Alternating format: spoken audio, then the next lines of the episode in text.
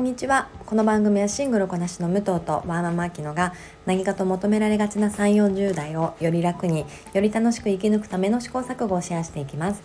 えー、私たちの正解のない話ですが楽しんでいただければ嬉しいです。毎朝6時に配信をしています。本日はワーママアキノの一人会になります。ワーママとして育児と仕事のバランスやコーチとして女性の働くや生きるにフォーカスを当てた内容でお話をしております。えー、また先日2人目を出産しまして久しぶりの赤ちゃんとの生活をしています。なのでリアルな子育てのお話だったり、えー、2人兄弟のお話なんかもこの場でシェアをさせていただきます。本日もよろしくお願いします。なんだか東京は本当に急に冬らしく寒くなってきました。なんか何を着たらいいのかなと思いつつあの私すっごい寒がりなので毎日なんかビビって真冬に着るようなコートをあの着ていてなんか浮いてるなと思っていたんですがあの昨日の武藤の配信であの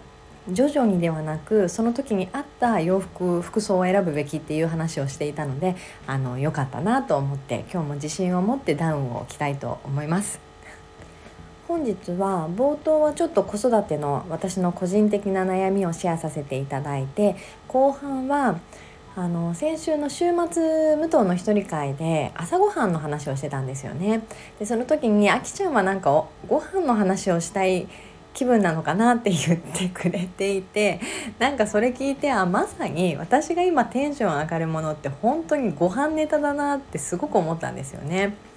でね、武藤も朝ごはんの会をやっていてどうしても私たちがあの東京に住んでるのですごい局所的な話になっちゃってどうかなとも思ったんですが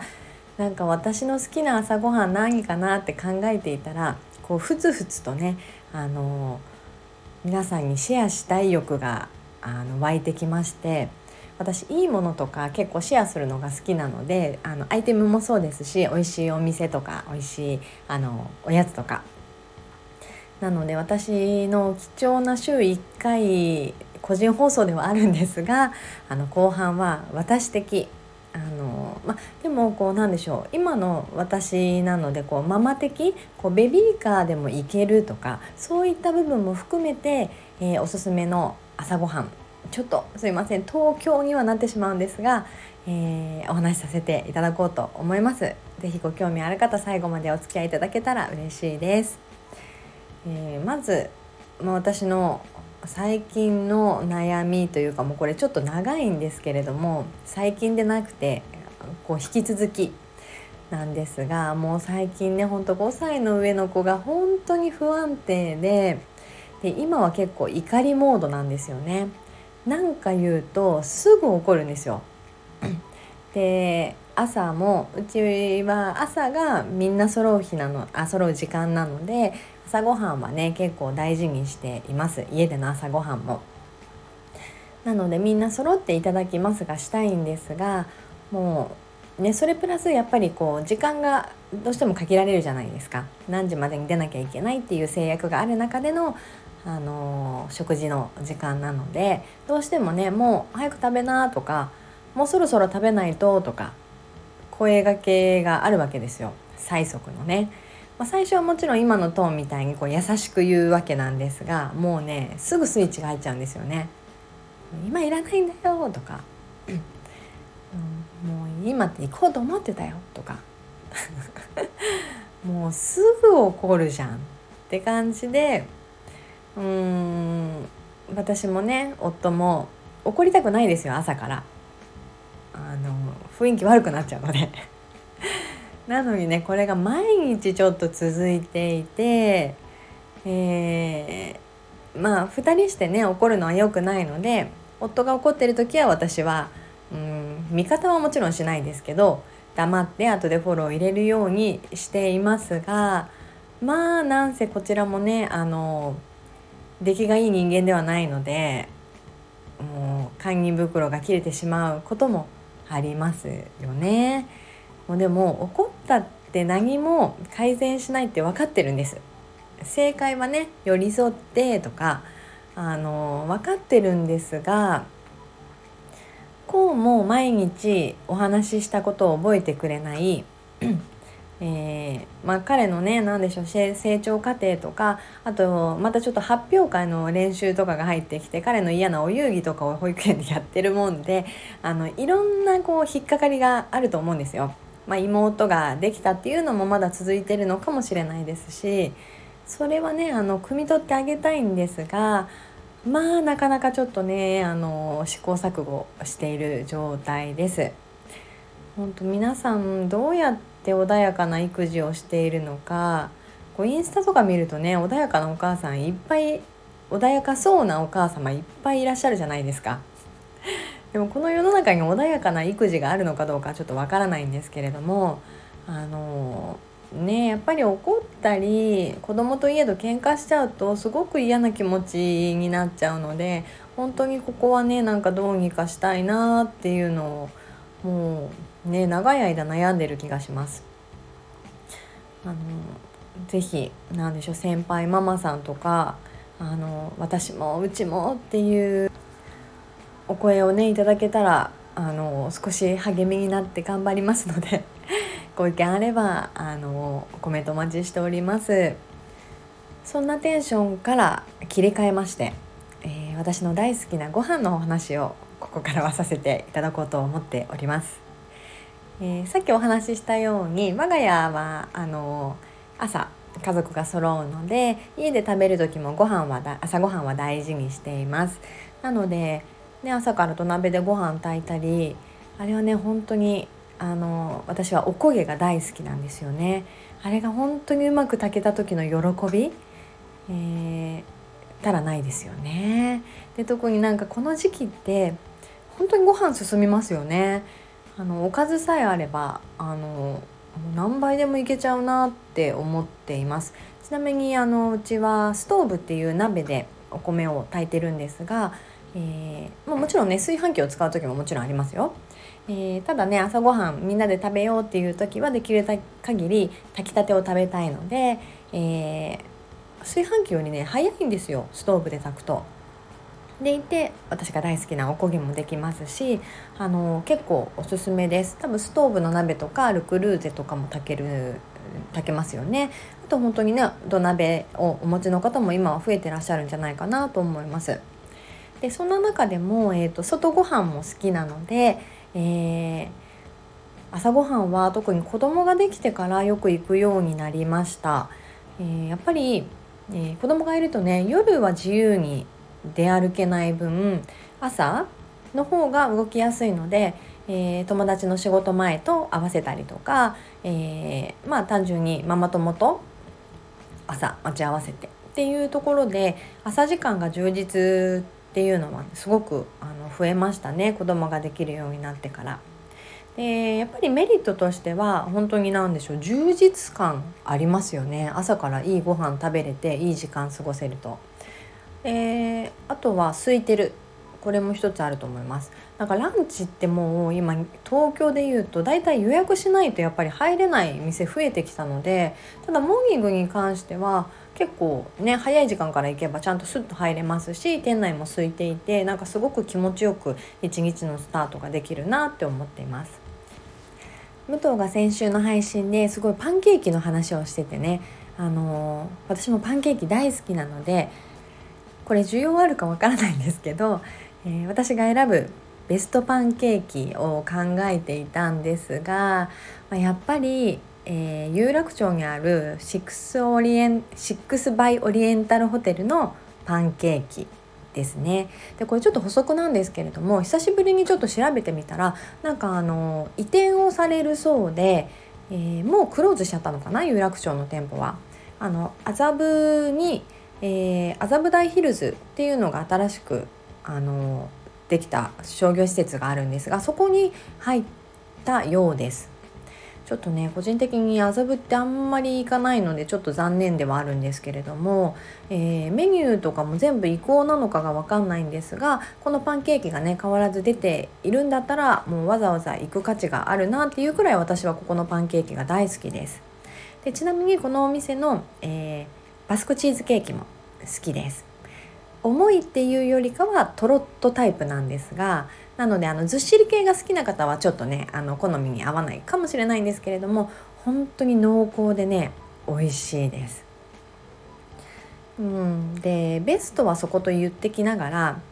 あの塩味あの塩気がしっかりあってやっぱりたまに食べると美味しいわと感じるのはやっぱりグレートバーガー系列のパンケーキですね。この塩味の効いたパンケーキに薄めなんですけど本当アメリカンなパンケーキに、えー、シロップをたっぷりかけて食べるのも美味しいですよね。私やっぱり全然関係ないんですけど食べ物の話してる時声に張りが出るなってすごく感じました お腹からちゃんと喋れてるあとはおすすめは築地本願寺にあるえー、紬というおかゆの朝食のお店になります、まあ、朝食専門店ではないんですが朝からねやっていてモーニングはおかゆが出るんですけれども、えー、18品目っていうのをなんか18っていう数字がいいらしいんですよね。ごめんなさい。この情報浅いんですけれども、まあ、18っていう数字がいいんですがそれに合わせて、えー、小鉢におかずがね16個乗ってくるんですよ。でプラスおかゆと味噌汁で18品の、えー、朝ごはんっていうこう定食っていうんですかねお膳にガーンと乗ってきて見た目のインパクトもありますし、えー、16個のおかずがもうちゃんと一個一個美味しくて場所柄築地の、えー、卵焼き屋さんのえー、おかずが載ってたり佃煮が載ってたりとかそこのエリアのねあの有名なものも載ってるんですよ。でおかゆで美味しいですよねたまに食べると。でおかわり自由だったと思うんですけれどもまあなかなかボリュームあるのでおかわりしたことはございません。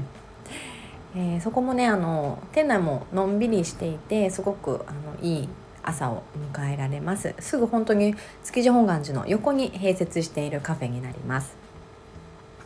あとは好きなのは五反田にある、えー、東京東山生活というあの台湾の朝食が食べれるお店で、えー、五反田もね私あんまりエリアではないんですが、まあ、わざわざ行きたいなと思わせてくれるお店です。すごいこじんまりとしたお店なんですけれども、えーと、みんなねあの、えー、シェントージャン豆乳のスープあるじゃないですか。こう豆乳がとろとろっとしていて、えー、ちょっと豆腐っぽくおぼろ豆腐みたいになっているやつですね。その台湾のまあ朝食があるんですがそこで食べれて、えー、すごく本格的で他にもあのネギまんじゅうっていうんですかねあのこう焼きパンみたいなおまんじゅうみたいなものもたくさん取り揃えがあって、えー、なんか旅行に来た気分にもなりますしもちろん美味しいし結構そこもね好きですね。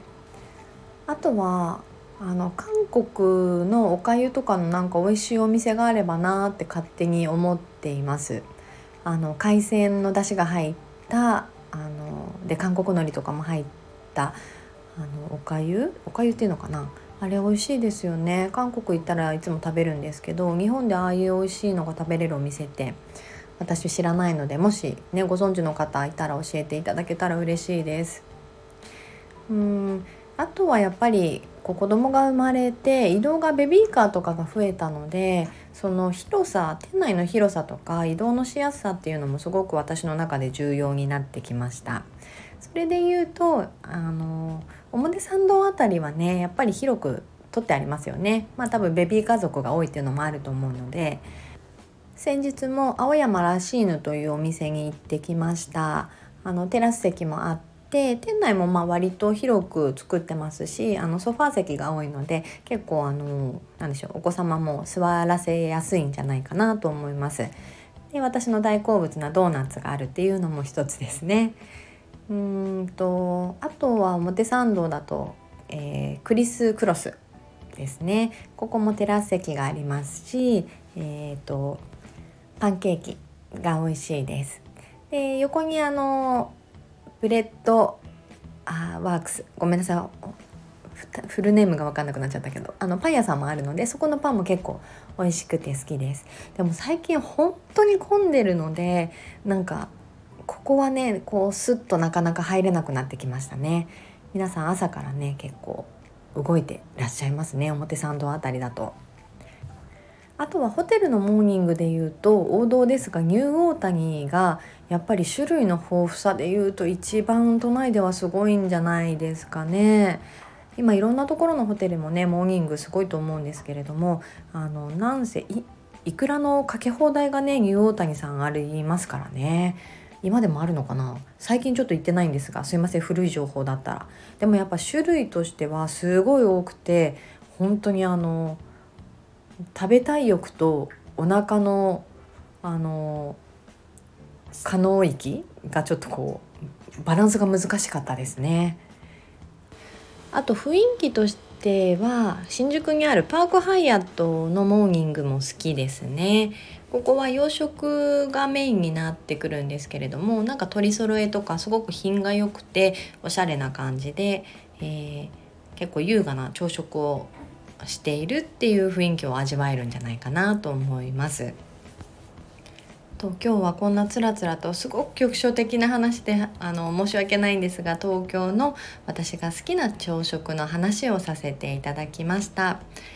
あの秋から冬にかけてって本当になんか美味しいものがいっぱいありますしあのこちらも蓄えたいのかすごい食欲が爆発しませんか？